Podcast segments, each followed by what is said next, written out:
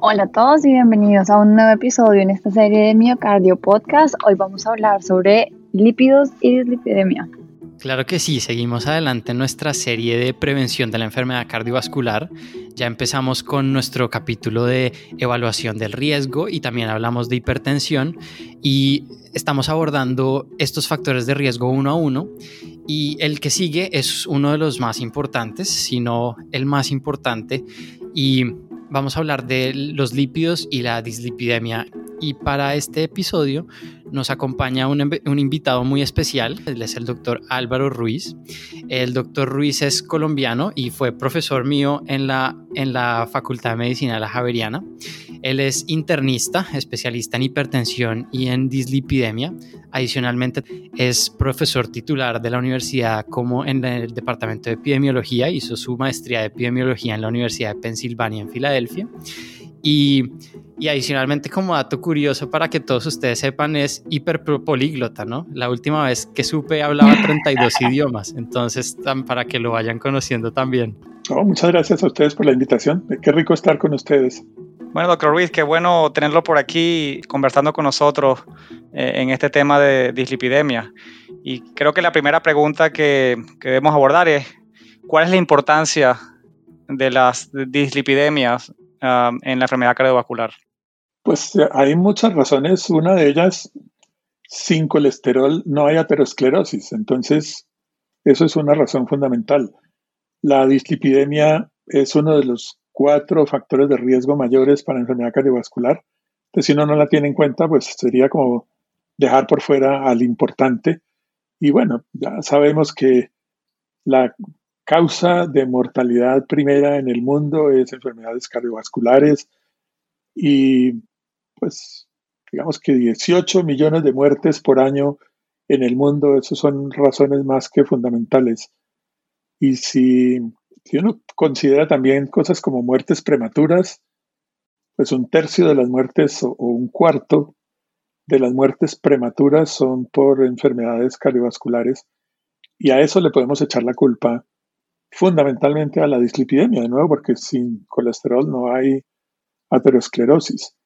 Y fuera de eso sabemos que hay una relación lineal, las gráficas son lindísimas, es lineal, a más colesterol más riesgo. Entonces, importante hablar de dislipidemia, pero mucho. Bueno, eh, doctor Ruiz, ¿y cómo ejercen su efecto negativo los altos niveles eh, de colesterol y más específicamente hablando del LDL? E, esto es como la parte que me entusiasma a mí de, de la dislipidemia porque me encanta la fisiopatología y la fisiopatología de la dislipidemia es muy, muy bonita. Pues, si hay lípidos, los lípidos pueden meterse, particularmente los que van en las LDL, pueden meterse en el espacio subendotelial, eso lo sabemos. Y si se meten, se genera un círculo muy interesante. Se mete el colesterol, entonces eh, entran monocitos de la sangre que se activan apenas entran en contacto con el colesterol, se vuelven macrófagos y los macrófagos empiezan a producir sustancias que atraen más monocitos, las moléculas de adhesión, y entonces entran más monocitos que se activan, se vuelven macrófagos, producen sustancias que atraen más monocitos y se vuelve un círculo eh, muy interesante inflamatorio.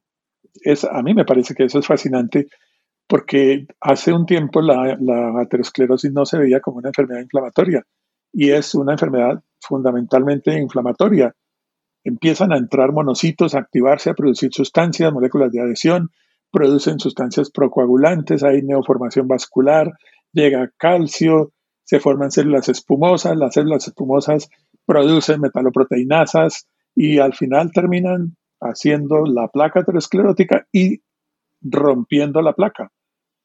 Es más, sabemos que si en la, en la escala de producción de del colesterol se produce colesterol y hay una, una cadena como lateral de isoprenoides, que son como pequeños fragmentos de lípidos, y esos isoprenoides activan, hay unas proteínas especiales señalizadoras intracelulares, y si esas proteínas reciben esos isoprenoides, se activan y son muy proinflamatorias, muy procoagulantes, muy protrombóticas.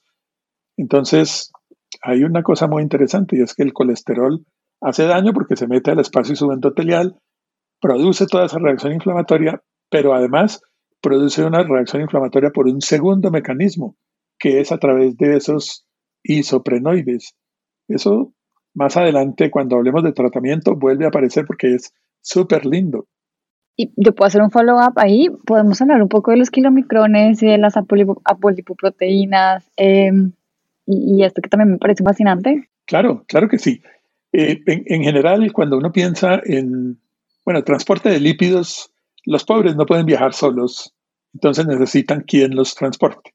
Entonces aparecen las, las lipoproteínas, que son las que los transportan, y hay varios tipos. Entonces los kilomicrones, pues son los que entran los, los, lípidos y, y, los carbohidratos del alimento del intestino. Los kilomicrones son enormes y los kilomicrones no se pueden meter al espacio subendotelial por nada del mundo. No, no pasan. Pero los kilomicrones se rompen, liberan ácidos grasos y los ácidos grasos van al hígado. El hígado produce BLDL y sale la BLDL al plasma.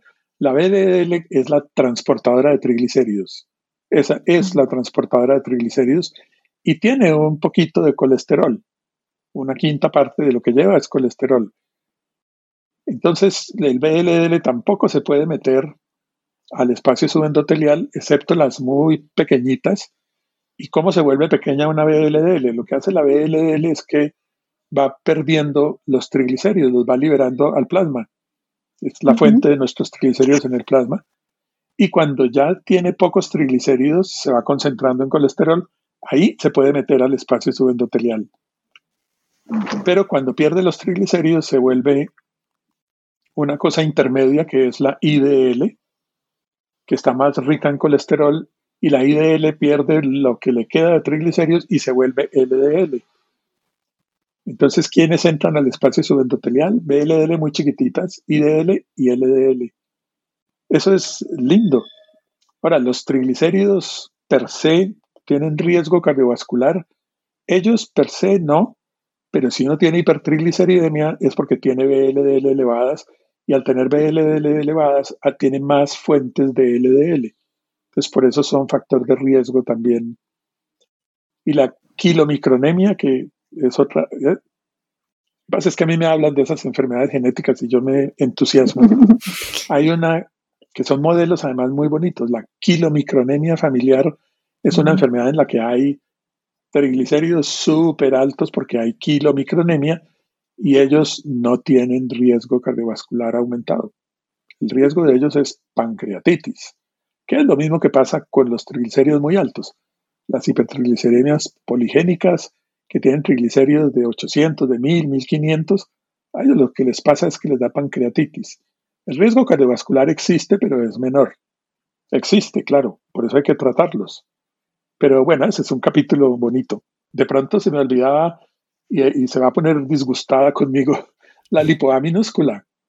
La lipoa minúscula es la LDL todavía más chiquitita más concentrada y cuanto más colesterol tenga la LDL, pues más heterogénica es, por eso se habla de la LDL pequeña y densa, porque es la superconcentrada, pero la forma más pequeña de todas las lipoproteínas es la lipoA, lipoA minúscula, y la lipoA minúscula tiene una cosa y es que tiene una, una apoproteína diferente y eso la hace trombogénica además. Entonces la lipo-A, la muy bandida, no solo es aterogénica, sino que es trombogénica. Y esa sí que es peligrosa. Muy interesante al oírlo hablar de todos estos diferentes tipos de moléculas que transportan colesterol y que eh, vamos a ir hablando poco a poco a lo largo de los episodios sobre estas moléculas. Vamos a tener un episodio de triglicéridos y vamos a tener un episodio hablando de LPA porque son eh, temas muy interesantes en donde vienen muchos desarrollos que, vale la pena hablar en detalle. Así que, que es un excelente, es un, es un excelente abrebocas para lo que viene en, en miocardio. Eh, y doctor Ruiz, ya sabemos que, que los altos niveles de colesterol son un factor de riesgo para enfermedad cardiovascular. Ya usted comentó de eh, estas gráficas lineales em, de niveles de colesterol con riesgo, pero ¿reducir los niveles de manera terapéutica se traduce en reducción de ese riesgo? Ninguna duda. Y aquí, muy interesante, esa misma gráfica que vimos, que nos estamos imaginando ahora, una línea en donde cuando sube el colesterol sube el riesgo, esa misma línea se puede ver al revés. Cuando baja el colesterol, baja el riesgo. Y así como la línea hacia arriba la construyeron los estudios epidemiológicos grandes, Framingham y los grandes estudios, la línea al revés la han hecho todos los otros estudios. Entonces sí, los estudios han demostrado clarísimamente, sin lugar a dudas, que bajar el colesterol baja el riesgo. Eso primero es claro. Lo segundo es que cuanto más baja el colesterol, más baja el riesgo. Incluso los metaanálisis han llegado a, digamos, a darnos una cifra y a decirnos que más o menos por cada 38 miligramos de reducción del colesterol LDL se logra reducir en más o menos 20 o 22% el riesgo de eventos mayores. Luego, sí, bajar el colesterol baja el riesgo. Y cuanto más bajo, mejor. No importa hasta dónde llegue, cuanto más bajo, mejor. Ahora, una cosa importante es que la reducción de riesgo depende del colesterol que uno tenga, pero también del riesgo que tenga el paciente. Y por eso se hizo una división, los estudios se hicieron usando ese concepto, que es, hablamos de pacientes con riesgo que no es tan alto, entonces prevención primaria, es decir, aquellos que no tienen todavía evidencia clínica de enfermedad cardiovascular, y prevención secundaria los que ya la tienen. Digamos que la división es muy importante y la mantenemos porque los estudios se hicieron con esa filosofía, pero hay que tener en cuenta que el riesgo es un continuo. No importa si uno tiene infarto o no, porque yo puedo estar en prevención primaria y tengo un infarto esta noche, mañana estoy en prevención secundaria. Y un aspecto que a uno a veces se le olvida y a la gente se le olvida es la prevención primordial. Uno hace prevención primaria, es decir, que el que tiene hipertensión y lipidemia no haga infarto. Y secundaria, pues el que ya tuvo un infarto que no tenga otro, que no, haya falla, pues no haga falla cardíaca. Bueno, pero poca gente piensa en la prevención primordial y es, no queremos que la gente tenga hipertensión, no queremos que la gente tenga diabetes, no queremos que la gente fume, hay que hacer cosas para eso. Entonces, yo quisiera dejar ahí mi cuñita, porque la prevención primordial es fundamental. Yo creo fielmente en eso. Prevención primordial es una de las cosas en las que debemos hacer mucho énfasis en cuanto a salud pública y que poco se hace por lastimosamente una de las cosas por las que no se hace es por la falta de tiempo tan restringido que se tiene con los pacientes. Pero digamos que tocando ahorita un poco el tema de cómo, cómo, cómo reducir este riesgo y cómo reducir los niveles de colesterol, me gustaría entrar en las estatinas, que nos contara un poco de la historia, de cómo se clasifican y que nos cuente sobre ellas. Ok, las estatinas no solo son mis amigas, sino tienen que ser las amigas de todo el que tiene algo que ver con dislipidemia, porque son la base del tratamiento de las dislipidemias. Eh, ¿Cuál es la idea? Son una familia de medicamentos que disminuyen la producción de colesterol. Se meten con una enzima que es uno de esos pasos limitantes, que si uno se mete con ese paso limita todo lo demás, que es el, el paso que tiene que ver con la HMG-CoA reductasa. Las estatinas inhiben la HMG-CoA reductasa entonces suspenden la cadena de producción de colesterol. Y la, historia de las estatinas es muy bonita y es, depende de un japonés, tipo muy interesante, Akira Endo. Y este señor hace muchos años, bueno, 1971 creo, este señor eh, estudiando cosas, estudiando, a, él le gustan los hongos, eh, su, pasión son los hongos. Se dio cuenta de que los hongos se defendían de las bacterias y tenían, tenían que producir algo para defenderse de las bacterias. Y se puso a mirar, a buscar y encontró que había, bueno, los hongos tienen que tener algo. Entonces se puso a mirar y encontró que sí, que los hongos producen una sustancia que interfiere con el digamos, metabolismo, el manejo que hacen de sus, de sus membranas los, las bacterias entonces, de sus paredes. Entonces se puso a buscar y encontró que hongos como el famoso Penicillium, Penicillium que tantas cosas nos ha dado, nos dio también las estatinas, porque él descubrió que de allí, de los hongos, específicamente Penicillium, se producía una sustancia y él la aisló y encontró las estatinas. Él describió las estatinas. Eso mismo es, yo, creo que ustedes han oído hablar mucho de, la levadura, del, arroz de levadura rojo. Eh, hay un arroz que tiene, hace un, se deja, digamos, colonizar por un hongo que lo defiende de otras cosas y ese hongo produce una estatina. Le pusieron, la pudieron aislar y se llama monacolina, que es la misma eh, compactina que fue la primera que sacó este señor Akira Endo. Pero bueno, esa es como la idea de dónde las, las sacó. Y eh, las estatinas pues tienen esa capacidad para bloquear la enzima, entonces disminuyen la producción de, de colesterol. Y hay un estudio muy interesante, el estudio Stellar, un estudio cara a cara. El, autor eh, lo que hizo fue mirar, comparar las diferentes estatinas y mirar su capacidad de reducción de colesterol. Y por eso pudo demostrar claramente que si uno aumenta la dosis de pravastatina, cada dosis de pravastatina baja más el colesterol que la anterior. Pero si uno usa cualquier dosis de simvastatina, simba baja más el colesterol que la prava. Y si uno usa atorvastatina, baja más el colesterol que la simvastatina. Y si uno usa rovastatina, rosuvastatina, baja más el colesterol. Entonces, el estudio sirvió, y están los porcentajes, para clasificar las estatinas en dos. Estatinas comunes y corrientes que sirven cuando uno necesita bajar el colesterol poco y las que se llaman estatinas de alta intensidad, que son la atorvastatina y la rosuvastatina, en las dos dosis mayores de cada uno. Atorva 40-80 y Rosuva 20-40. Esas son las que llamamos de alta intensidad, porque son capaces de llegar hasta más o menos 50, un poquito más de reducción, 50% de reducción del colesterol. Y entonces, digamos, eso es como la clasificación de las estatinas. Hay otra clasificación que uno podría hacer en según si son hidrofílicas o lipofílicas. Y digamos que esa clasificación no, no tiene tanta evidencia que sea importante, pero se puede decir que las lipofílicas se pueden distribuir muy fácilmente en todos los tejidos. Las hidrofílicas son, digamos, más, más concentradas en el hígado y esas son la rosuvastatina y la pravastatina, las hidrofílicas.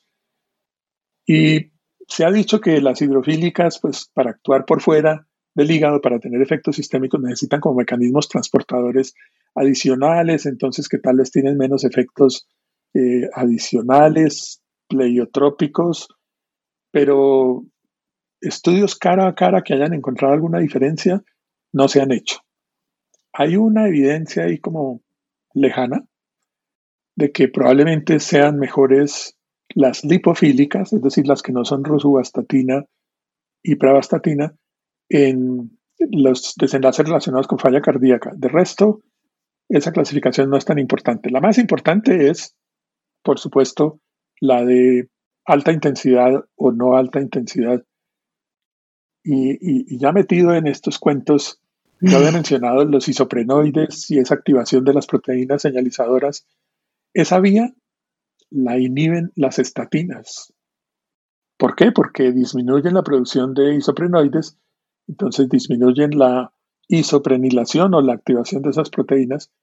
Entonces las estatinas tienen mecanismo antiaterosclerótico, antiaterogénico, porque evitan el colesterol y porque evitan, al disminuir la producción de isoprenoides, evitan la activación de esas proteínas. Y eso es lo que llamamos efectos pleiotrópicos, efectos no directamente relacionados con lípidos. Wow, qué, qué buena ah, ah, descripción y Em, y explicación sobre las estatinas desde una perspectiva histórica hasta los mecanismos de acción y, los tipos y clasificaciones. Bien sorprendido y emocionado de, esa descripción tan, tan a fondo, ¿no? Sí, y no me em, preguntes más porque aquí nos quedamos todo el día, ¿no? sí, ya, ya, ya podemos ver lo que, que, es un área que le apasiona bastante. Em, Yo quería que nos comentara un poco acerca de, ya hayamos hablado un poco de que hay un beneficio y que hay un beneficio en aquellos pacientes eh, en prevención primaria y en prevención secundaria y entendemos que es un continuum.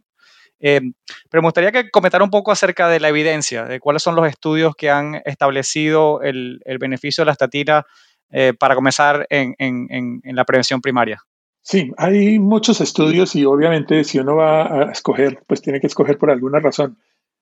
Yo creo que en prevención primaria hay que hablar siempre del estudio. WOSCOPS de West of Scotland, el estudio del oeste de Escocia es un estudio muy importante. ¿Por qué? Porque fue el primero que se hizo en prevención primaria en personas con colesterol alto. Entonces, comparar en personas que no tuvieran evidencia de enfermedad coronaria o cardiovascular, comparar una estatina contra placebo, eso fue un hito. Y eso fue lo que hizo el estudio WOSCOPS. Por eso ese es uno de nuestros estudios fundamentales. Eso era personas con colesterol alto. Luego alguien entonces decidió hacer en personas con colesterol promedio. Entonces hicieron el estudio AFCAPS, TEXCAPS de la Fuerza Aérea Norteamericana, un estudio muy interesante porque en personas con colesterol promedio y se encontró que ellos también, comparado con placebo, ese estudio fue con lovastatina, tenían reducción. Entonces, ese estudio también es importante. Digamos, WOSCOPS con colesterol alto, AFCAPS colesterol promedio. Otros estudios en prevención primaria, hay uno interesante que es el CARDS. CARDS es un estudio en diabéticos y fue interesante porque fue, claro, en la época en la que no había demostración, ahora pensaría uno que es una locura darle a alguien placebo, pero en esa época no había demostración. Entonces hicieron un estudio en personas con diabetes y les los aleatorizaron a torvastatina o placebo y ese fue importante. Y otro que a mí particularmente me llega muy al corazón, además porque participé y fui el investigador principal para Colombia, el estudio Júpiter.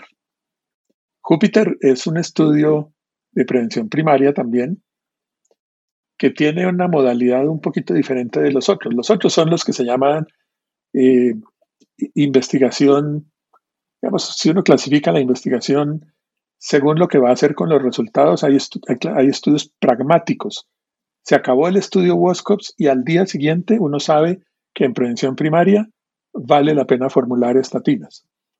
Este no es pragmático, este es un estudio explicativo. Y los estudios explicativos son como los de prueba de concepto. Y Júpiter tenía una pregunta muy interesante. ¿Uno le daría estatinas a alguien con colesterol normal? No. ¿Y qué pasa si esa persona tiene proteína C reactiva ultrasensible muy alta, que es un marcador poderosísimo de inflamación. ¿Qué pasa si a esas personas con PCR ultrasensible alta, pero colesterol normal, les damos estatina? Ensayemos. Entonces se hizo el estudio Júpiter muy grande y el estudio Júpiter fue espectacular porque el estudio Júpiter mostró reducción de 44% de eventos comparado con el placebo en esas personas. Y incluso algunas personas que llegaron a colesteroles muy bajos tuvieron reducción del 65% del riesgo. Entonces uno diría, o sea que mañana hay que darle rosuvastatina a todo el mundo. No, era un estudio de prueba de concepto, un estudio explicativo. Era un estudio para probar la idea de que las estatinas son antiinflamatorias. Y por eso creo que es importante.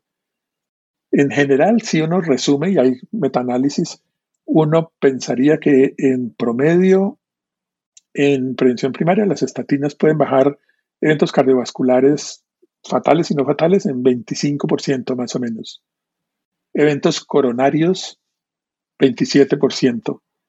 Incluso accidentes vasculares cerebrales fatales y no fatales, como 22%.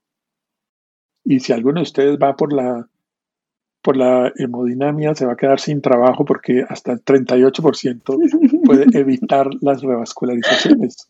Es una cosa mágica.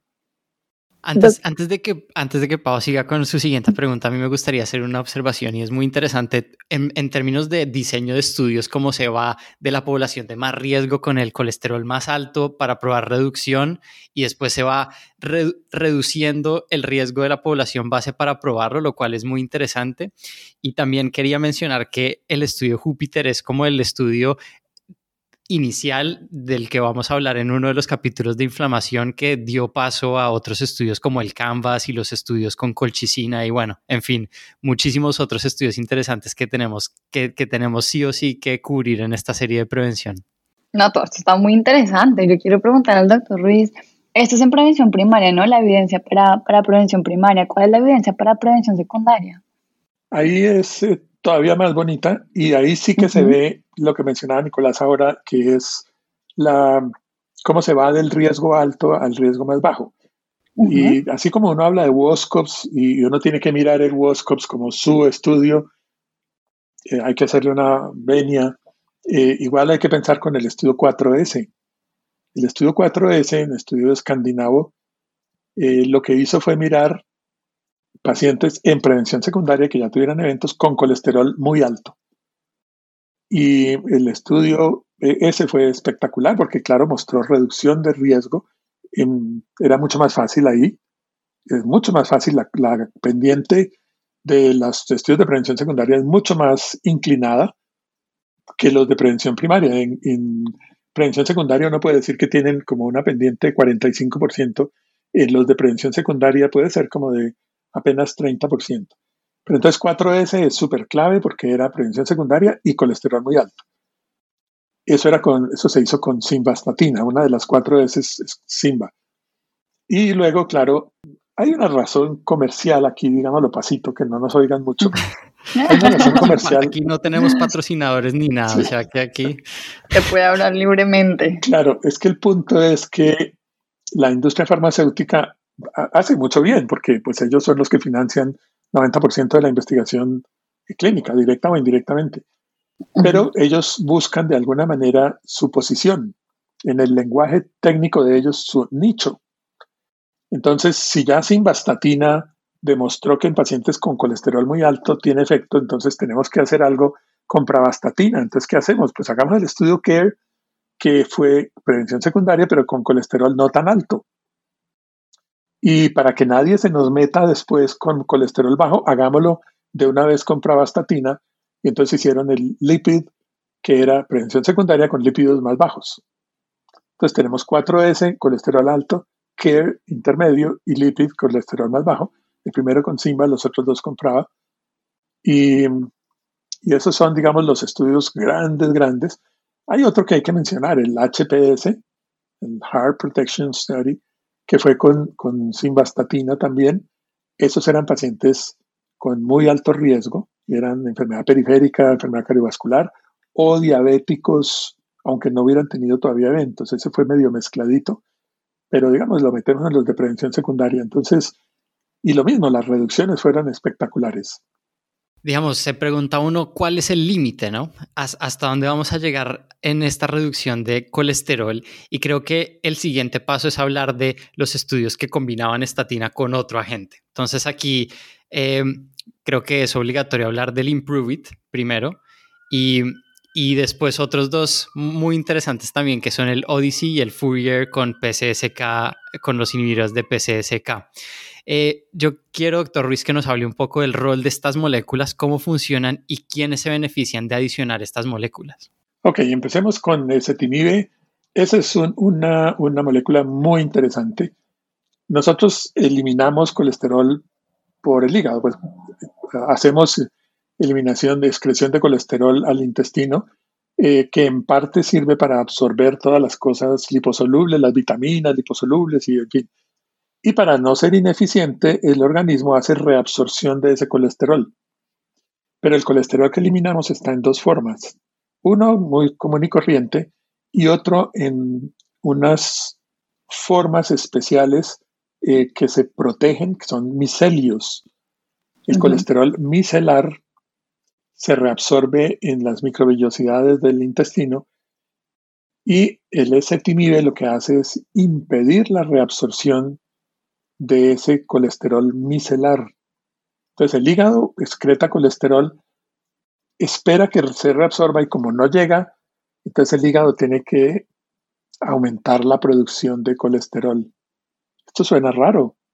Un medicamento que hace que uno elimine colesterol micelar, como es micelar, que es el protegido, que no importa que esté en contacto con el agua, no produce síntomas. Por eso el ezetimibe no tiene síntomas gastrointestinales. el, si no se reabsorbe, pues baja el colesterol en sangre. Pero el hígado se activa y dispara la producción de colesterol. Entonces el mismo hígado le neutraliza un poquito el efecto al ezetimibe. Por eso solito mm, no es tan bueno.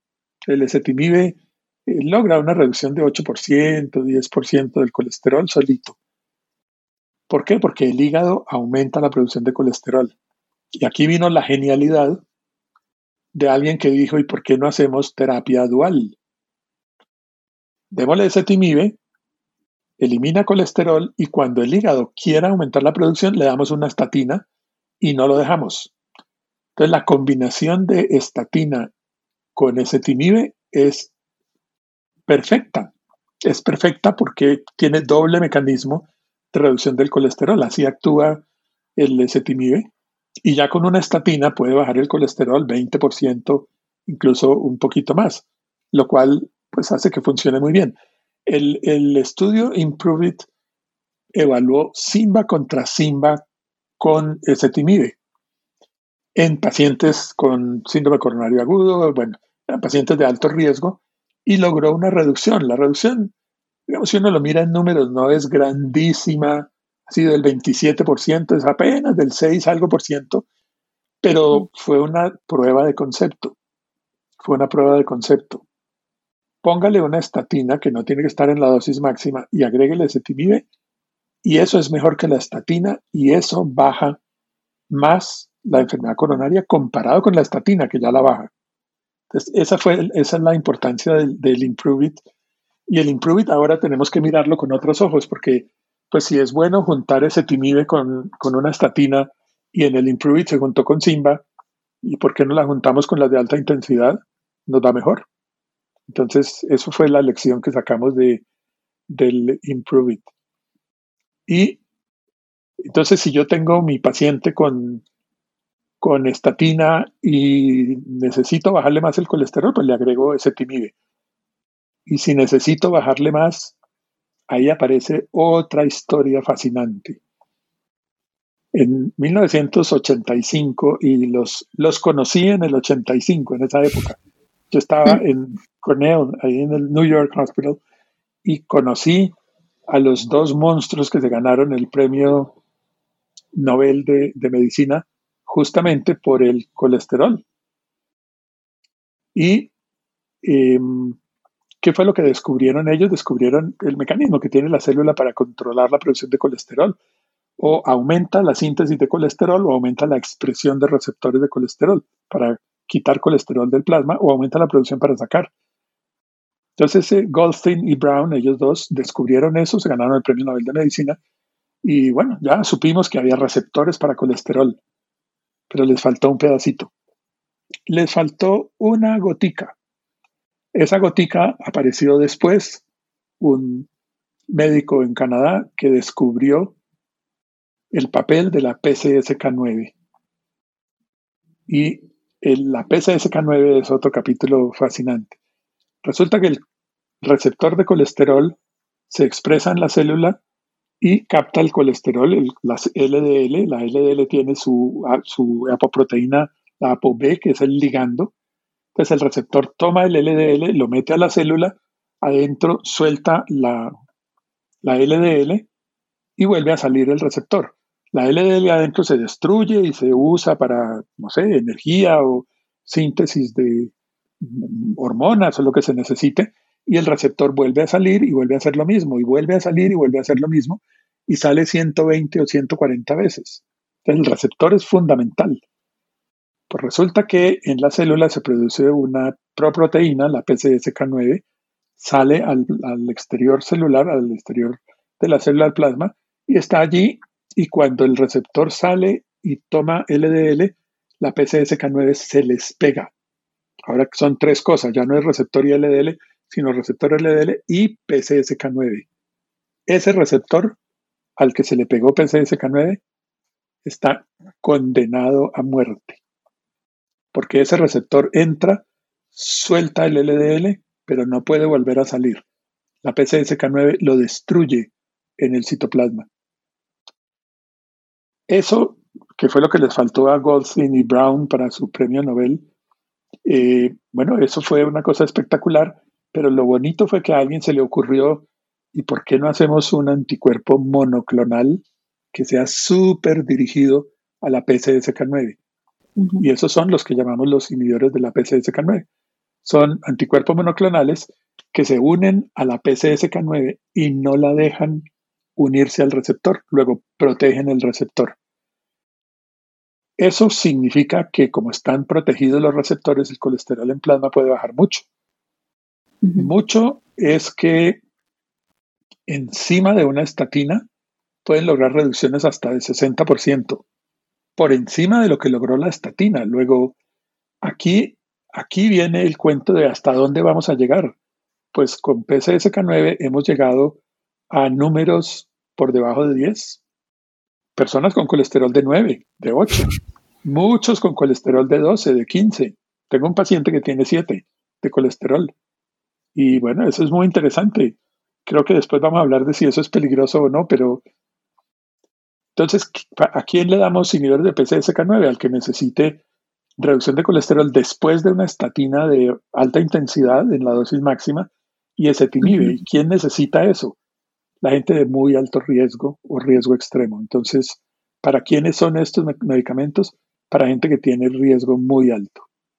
Qué, interesante pues la, discusión acerca de, cómo, cómo la, eh, todo lo que tiene que ver con los lípidos ah, se ha desarrollado a pasos agigantados ¿no? en, los, últimos, los últimos años, de pasar de no tener nada, eh, reconocer el, el riesgo que, que, se le atribuye al, al, colesterol elevado estatinas y luego um, you know, y los, los PCSK9 inhibitors. Em, ha sido impresionante, ¿no? Eh, lo que podemos hacer ahora en la actualidad para la reducción de riesgo.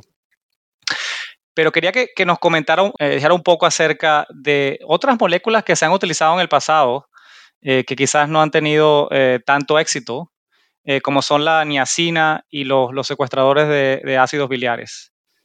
Sí, la, la niacina es un medicamento muy interesante por varias razones. Una, porque no sabemos cómo actúa. Eso es muy interesante. Estamos casi seguros de que lo que hace es inhibir como las lipasas en el tejido adiposo, es decir, evita que los triglicéridos se rompan, liberen ácidos grasos, que sería lo que entra al hígado a hacer producción de BLDL, pero, pero certeza, certeza no tenemos. Es un medicamento que usamos por un tiempo y que no sabemos exactamente cómo actúa, sabemos que tiene efectos. Primera cosa que lo hace curioso. Segunda cosa que lo hace medicamento muy curioso es que es un medicamento que baja los triglicéridos mucho. Estamos hablando de 50%. Además, baja el LDL bastante. Estamos hablando de 25%. Eso es lo que hacen las dosis bajas de pravastatina y simvastatina y lovastatina. Aumenta el HDL hasta en 35%, eso es dos, tres veces más que lo que hacen las estatinas. Sea que tenemos un medicamento que baja los triglicéridos, baja el LDL, sube el HDL y encima de eso baja la lipoa minúscula. Es una cosa mágica. ¿Y qué más lo hace curioso? Que la tolerancia no es tan buena, pero fue víctima de mala prensa víctima de mala prensa porque aunque la tolerancia no era buena, había muchas maneras de, digamos, de salvarse de los efectos que eran básicamente el enrojecimiento y una cosa que podía ser molesta y el calor. Pero no, la gente sin haberlo usado nunca decía, no, eso no lo tolera nadie y fue dejándose de lado y en este momento no está disponible. Entonces perdimos un medicamento que era interesante con todos esos efectos. Los secuestrantes de ácidos biliares eh, son interesantes también. Yo había dicho que había dos tipos de, colesterol, de, colesterol que se excretan eh, por el hígado al intestino. Uno que es el micelar y el otro el que no es micelar. ese que también se reabsorbe en un sitio diferente, ese también se debe reabsorber y los secuestrantes lo que hacen es exactamente eso, secuestrarse el colesterol. Y obviamente hace que se elimine por las heces.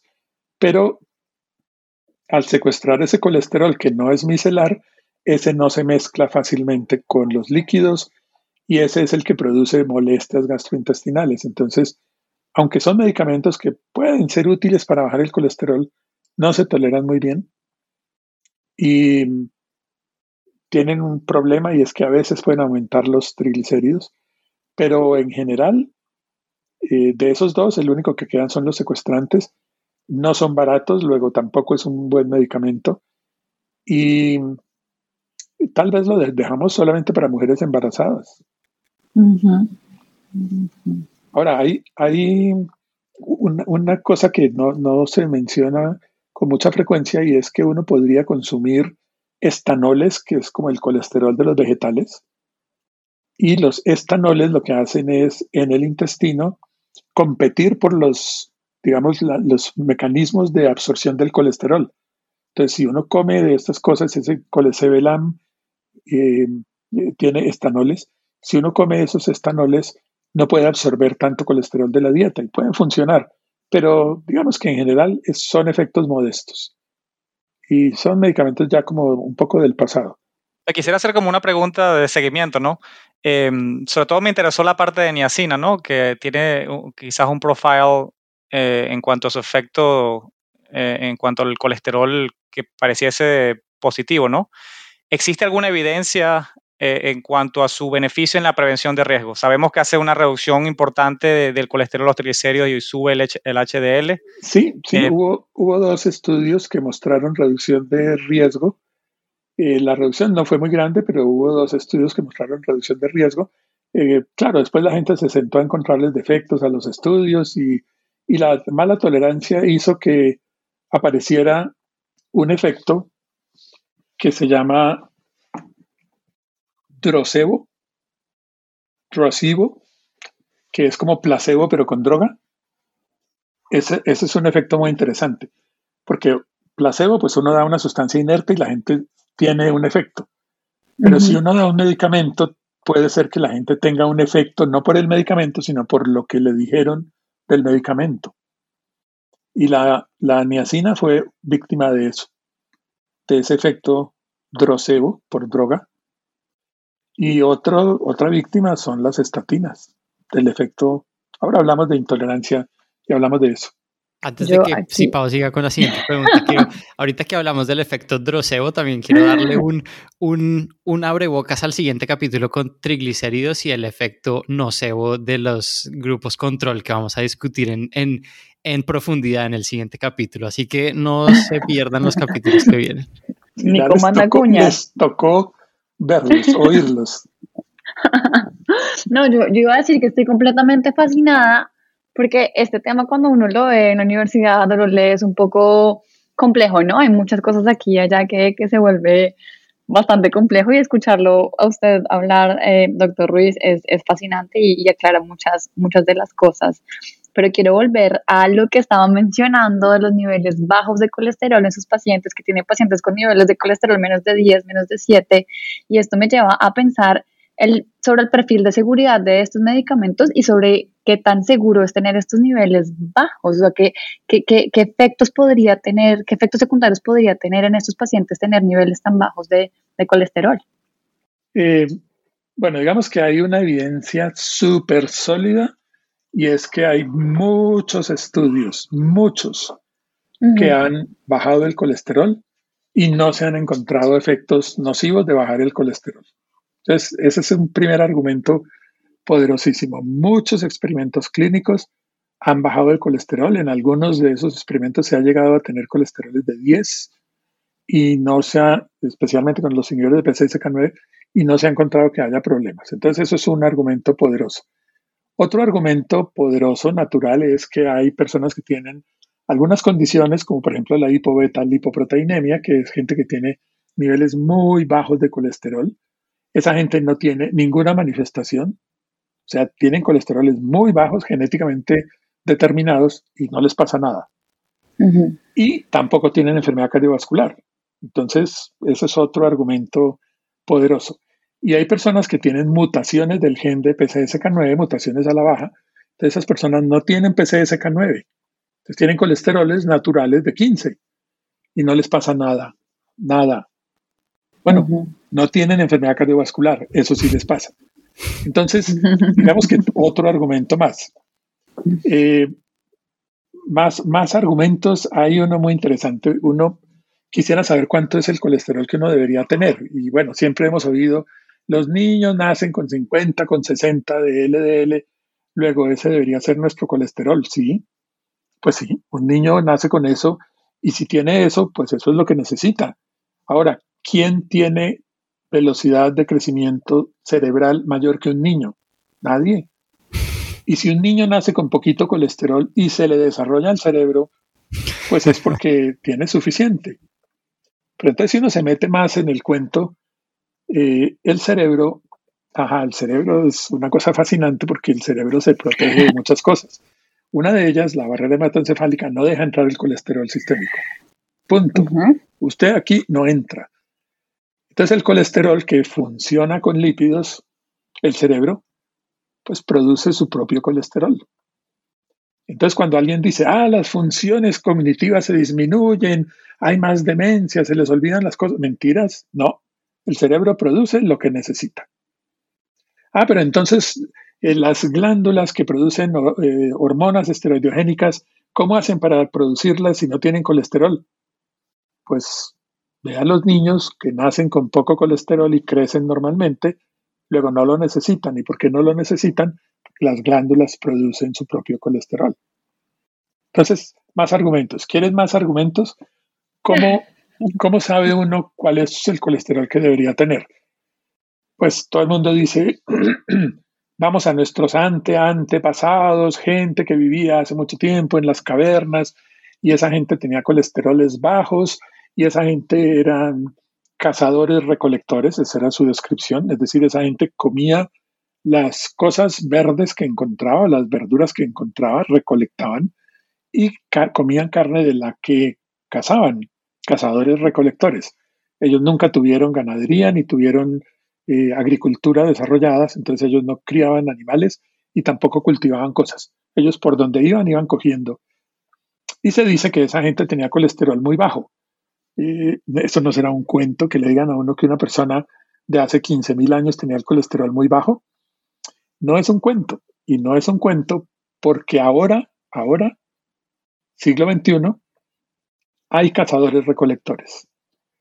En el sur de África, en el desierto de Kalahari, los bosquimanos son cazadores recolectores. Y ellos comen lo que encuentran y comen de la carne de los animales que cazan. Y ellos tienen colesteroles de 60. Entonces ahí está la demostración de que nuestros super antepasados tenían 60. Entonces, si los antepasados tenían 60, si los niños al nacer tienen 60 y se desarrollan normalmente, si con los experimentos le bajamos el colesterol a la gente y no pasa nada, ¿cuál es el problema de bajar el colesterol? Bajémoslo.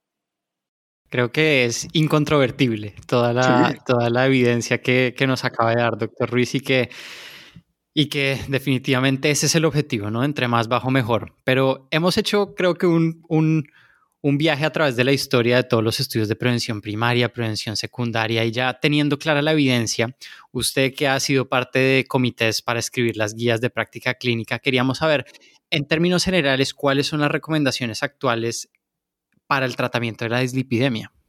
Sí, aquí digamos que a veces la gente se complica la vida porque dice hay guías norteamericanas, guías europeas, la guía de la Asociación Colombiana de, la Asociación Americana de, Endocrinólogos Clínicos y la guía colombiana de no sé dónde y la guía venezolana. Yo sé que hay muchas guías, en general todas están de acuerdo en unas recomendaciones muy grandes y son, primero, evalúe el riesgo. Con el riesgo determine una meta. Y una vez que tenga la meta, lleve a su paciente a la meta.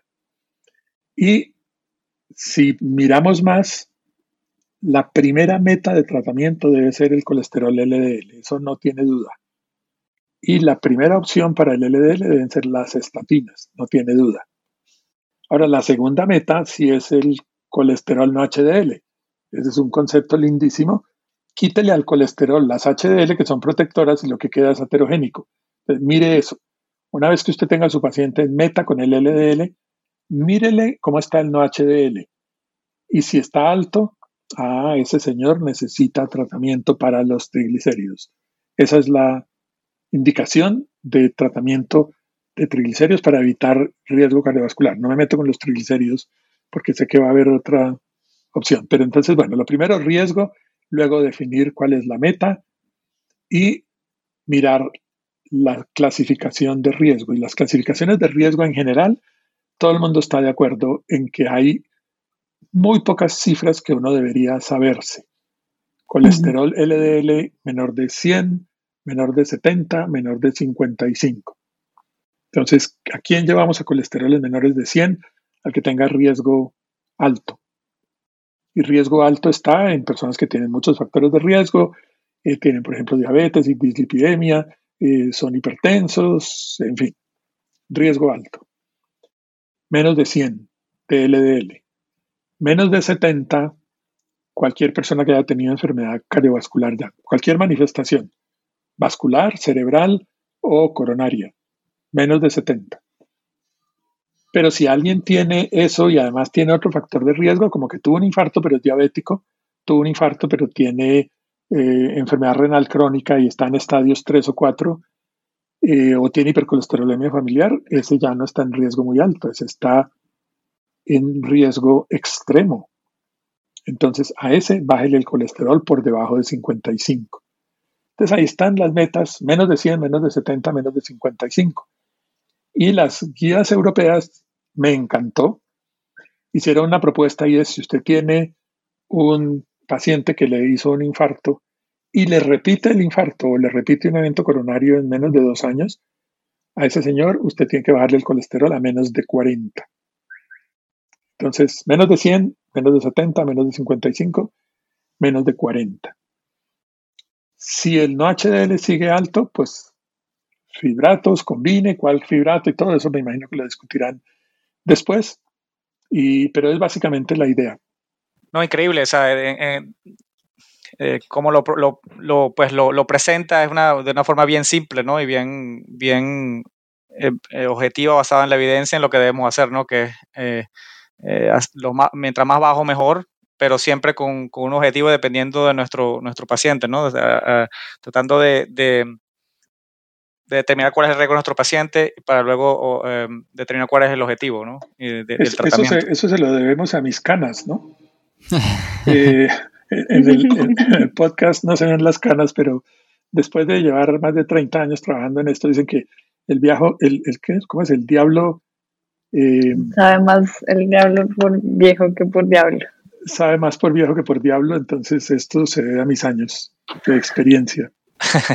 y me parece muy interesante también como ese concepto general, ¿no? No enfocarse que ah, la guía americana tal cosa, la guía europea tal otra, sino como un concepto general y a partir de ese concepto aplicar la guía que sea en donde esté uno. Correcto. Y, y o, la guía, digamos, que se ajuste más. Eh, a mí me pregunta mucho la gente, ¿usted cuál usa? Yo, yo uso la que me conviene, la que quiero, la, que contesta mi pregunta.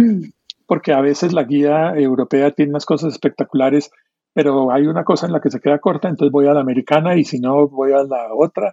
En fin, eh, yo creo que las guías son para eso. Yo, siempre he dicho, una guía es el comienzo de una decisión, nunca el final. Es el comienzo, o sea, es la ayuda para que uno tome una decisión. Correcto, sí, es una guía para, la toma de decisión. Ahora, eh, eh, conversamos un, un poco eh, eh, hace, hace algunos minutos acerca de las estatinas y su tolerancia, ¿no? Eh, yo quería preguntarle si la intolerancia a la estatina es real y si es real, ¿es, algo frecuente o no?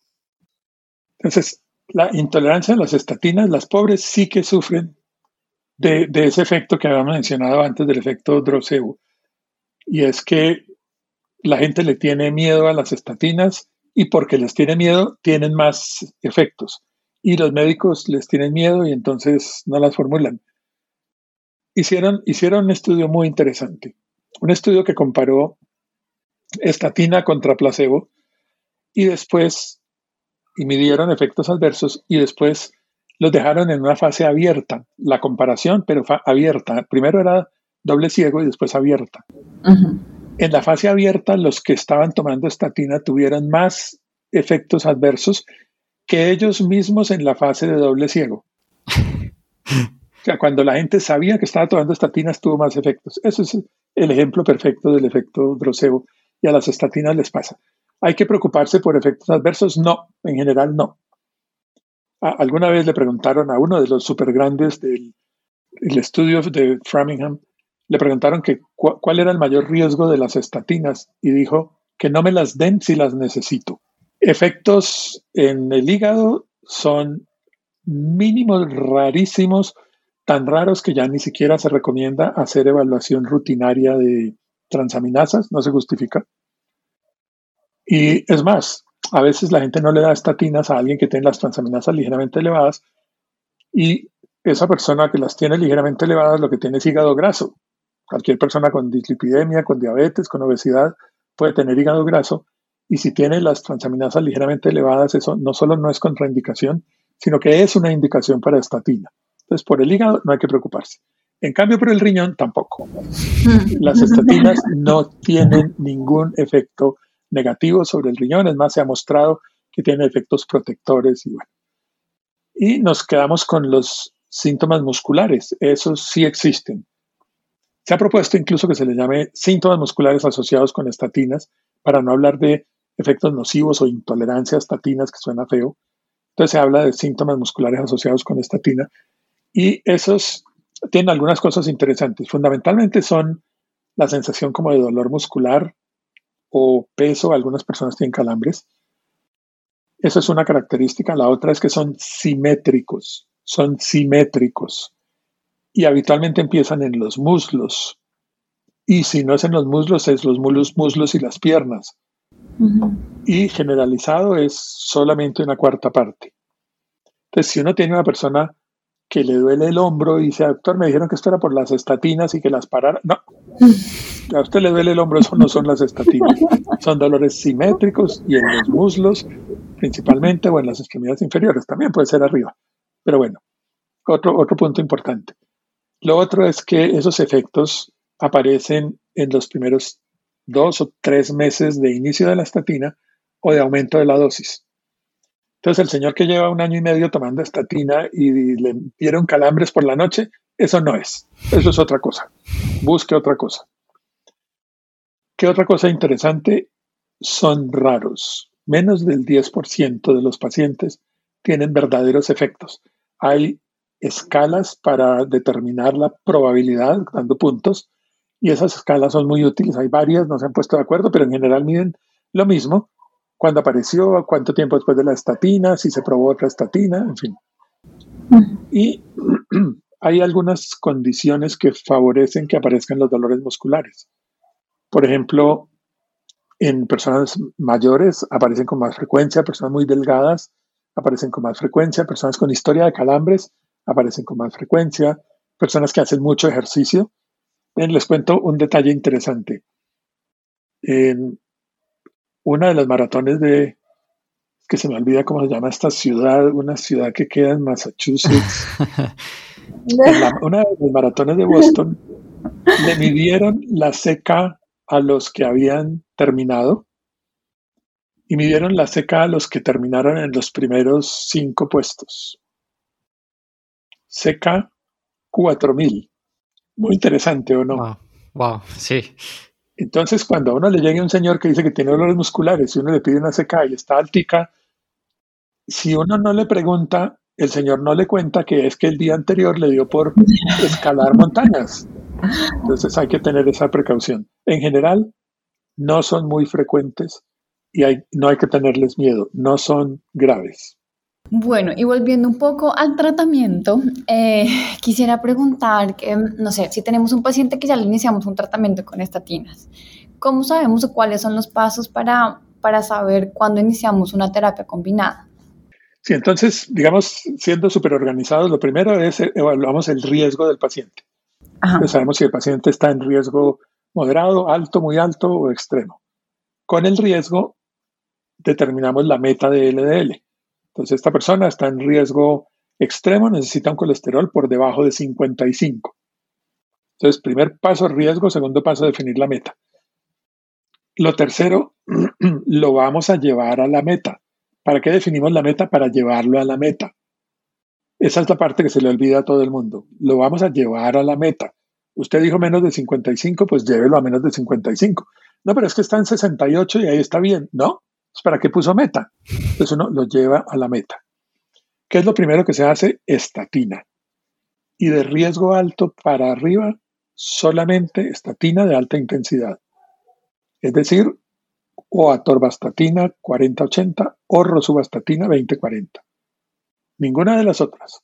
Las otras en los otros casos, riesgo moderado o riesgo bajo, pero en un paciente de riesgo alto o para arriba, nunca ninguna diferente de alto riesgo, de alta intensidad. Y la estatina de alta intensidad se debe usar para llevarla a la dosis máxima. No, es que ya le empecé con 40 eh, miligramitos de atorvastatina y con eso está bien. No, va a estar mejor con 80, súbalo. Entonces uno debe buscar llegar a la dosis máxima. Si con la dosis máxima el señor no llegó a por debajo de 55, entonces, segundo paso en medicamentos, agregar ezetimibe. El ezetimibe baja un 20% adicional. digamos, yo tengo un paciente con hipercolesterolemia familiar que ha tenido infartos, lo clasifico en riesgo extremo, entonces digo, este señor que tenía un colesterol LDL de 210, lo voy a poner en estatina, entonces lo pongo en la más potente, en la gorilastatina, que le baje más el colesterol, y esa le baja 50% el colesterol. Entonces, si estaba en 220, le quedan 110. ¿Estoy satisfecho? No, es que está en el doble de mi meta. Entonces le pongo ese timibe, ese timibe lo bajar un 20% más. Bueno, entonces 20% de 110, esto es 25, entonces me va a quedar en 95, todavía no estoy satisfecho. Hay que tener en cuenta que hay hiperrespondedores a estatina e hiperrespondedores a cetimib, entonces hay que probar. También hay hiperrespondedores, pero hay que probar. Entonces le puse la estatina, no sirvió, pues no llegó a la meta, le pongo ese timide, no llegó a la meta, le pongo inhibidor de PCSK9. Entonces, si uno mira eh, esa estrategia por pasos, ahí define que inhibidores de PCSK9 son para los que no alcanzan sus metas a pesar de tener dosis máximas toleradas de estatina y ezetimibe. Y eso siempre va a ser en personas de riesgo muy alto o riesgo extremo. Yo quería, antes de cerrar con nuestra última pregunta, una pregunta adicional que, que creo que es muy interesante. Hemos hablado de definir el riesgo, eh, pero pues por lo general nuestras calculadoras de riesgo sirven para pacientes de edades mayores. Eh, Doctor Ruiz, ¿alguna recomendación? ¿Cómo, ¿Cómo definir el riesgo en pacientes jóvenes? Es muy difícil y cómo se define el tratamiento en pacientes jóvenes. Sí, es muy difícil justamente por eso, porque la mayoría de las calculadoras se han basado en estudios que ingresaron pacientes que no eran muy jóvenes. Eh, estamos haciendo un trabajo latinoamericano muy interesante que es eh, juntando evidencia estamos tratando de definir, de, definir, no, de desarrollar una escala de riesgo que incluya eh, personas jóvenes, pero eso todavía no está. Por ahora, ¿qué hay que hacer? Por ahora lo que hay que hacer es utilizar la mejor escala que le convenga a uno, dependiendo del sitio donde esté. Hay que buscar que las escalas estén validadas. Y ahí viene un problema y es que, por ejemplo, Framingham, eh, si ustedes miran la población de Framingham no se parece mucho a la población promedio de Bogotá, ni la de Chigorodó, ni la de Maracay, ni la de Valencia, Venezuela, ni Caracas, ni Lima, no se parecen.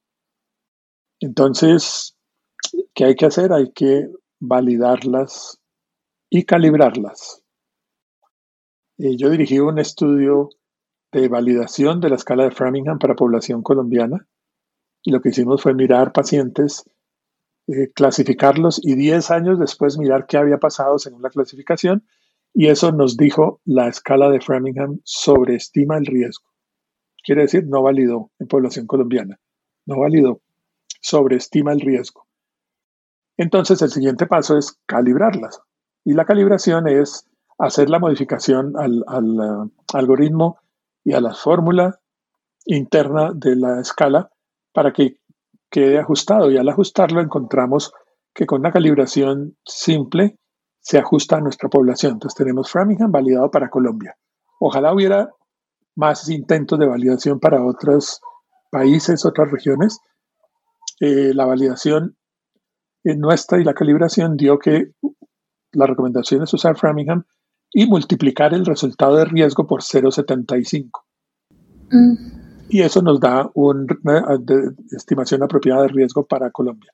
Si ustedes miran esa calculadora bonita que desarrollaron la American Heart Association y el, American College of Cardiology, muy bonitas escalas, muy bonitas esa escala, pero ellos mismos dicen, esto se hizo con población caucásica y población negra. Si usted no pertenece a esa población, no use esta escala. Y sin embargo, como es gratis y es bonita, todo el mundo la usan y les dijeron que no. Entonces, en, riesgo hay que hacer eso. ¿Qué hacemos con los jóvenes? Con los jóvenes lo que tenemos, va, a ser raro que haya un joven con riesgo alto, excepto si tiene hipercolesterolemia familiar. Entonces, la recomendación es tratarlos por factores de riesgo, por acúmulo de factores de riesgo. Entonces, una persona que tiene dos o más factores de riesgo, hay que considerar que tiene riesgo intermedio a alto y manejarlo con eso, por ahora. Eh, yo quiero hacer aquí una pregunta, dado que el doctor dice que 0.75 para población colombiana. Eh, ¿Sabe de alguna otra, otra iniciativa en Latinoamérica donde tengan un número similar o cree usted que este 0.75 también podría ser aplicado a población en Ecuador, Venezuela, algo, algo más cercano y más similar para ellos? Lo digo porque nuestra audiencia es primariamente eh, latinoamericana. Sí, yo creo que esa podría servir mucho mejor que Framingham no, no calibrado. Ahora, específicamente que sea aplicable, no estoy seguro, pero tampoco, digamos, son más los argumentos para decir que sí debe ser aplicable que para decir que no. Sí, creo que es muy importante los esfuerzos de hacer nuestras propias calculadoras. Creo que eso fue un tema muy importante que tocamos en el episodio de, de estreno de esta serie de prevención con el doctor Caínzos, que realmente es prioridad número uno desarrollar nuestras propias escalas para, para saber cómo tratar de manera eficaz y eficiente a nuestra población. Eh, doctor Ruiz, quiero cerrar nuestro capítulo eh, preguntándole qué viene en el futuro en el cambio de la dislipidemia. Sé que hay muchas partículas que están en estudio, pero cuéntenos su visión sobre el futuro. Sí, cosas, vienen muchas cosas, cosas muy cercanas, muy cercanas que están por llegar, digamos, el próximo año vamos, van a estar disponibles. Empecemos con el ácido bempedoico.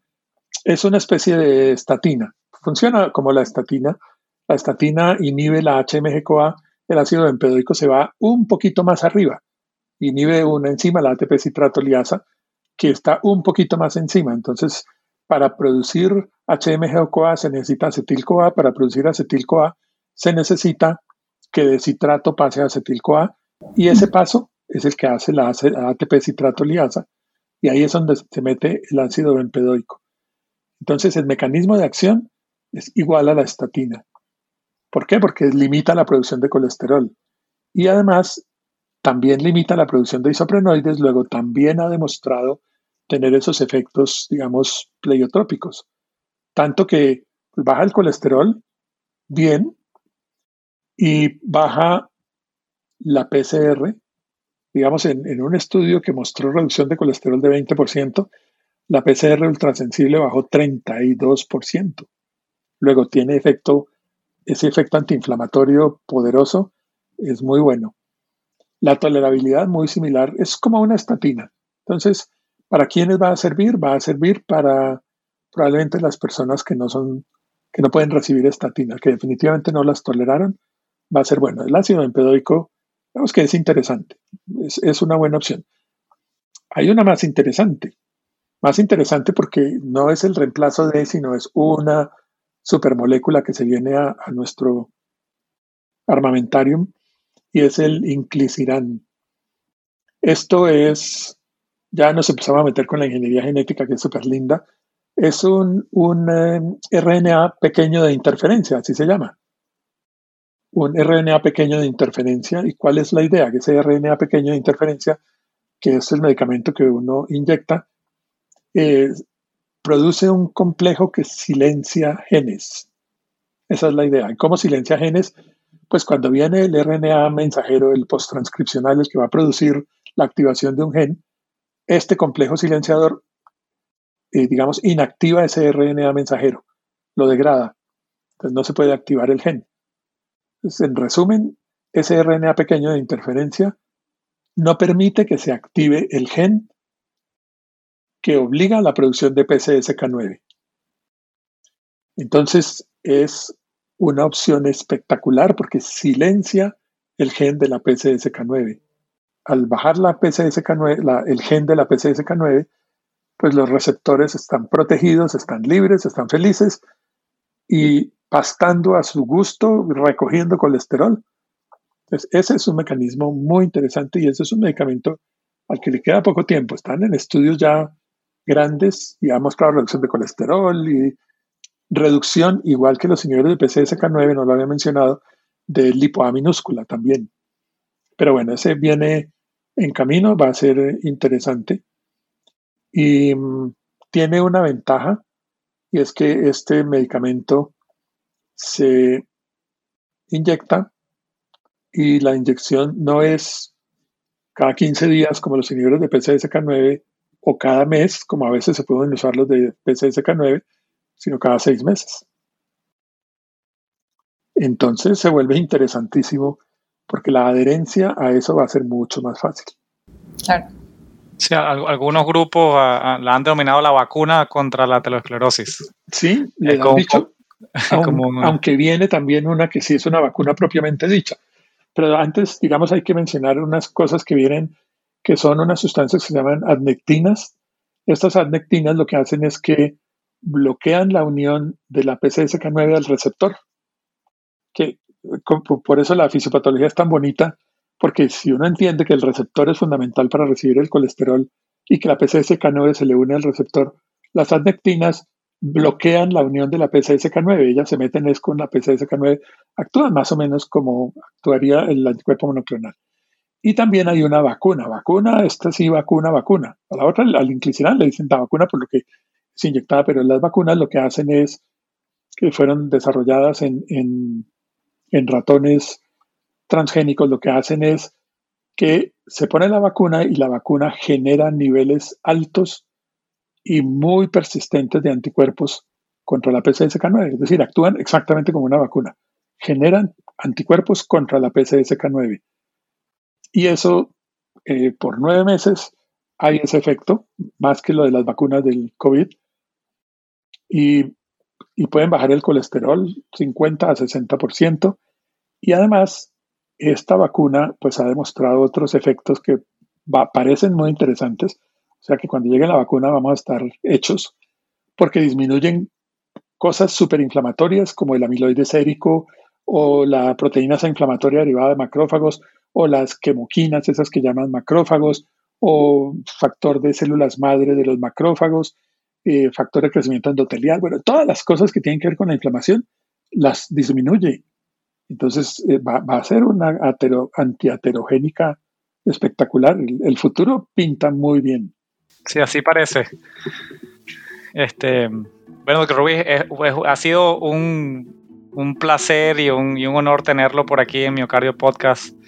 Eh, de verdad que todos hemos aprendido un montón, eh, no solo desde el punto de vista de la fisiopatología, eh, de las dislipidemias, pero también de, la, de cómo los medicamentos funcionan y pues llevamos eso al paciente como, como de una forma bien, bien simple y de concepto, pero trascendental, cómo, cómo, debemos manejar a nuestros pacientes que tienen dislipidemia.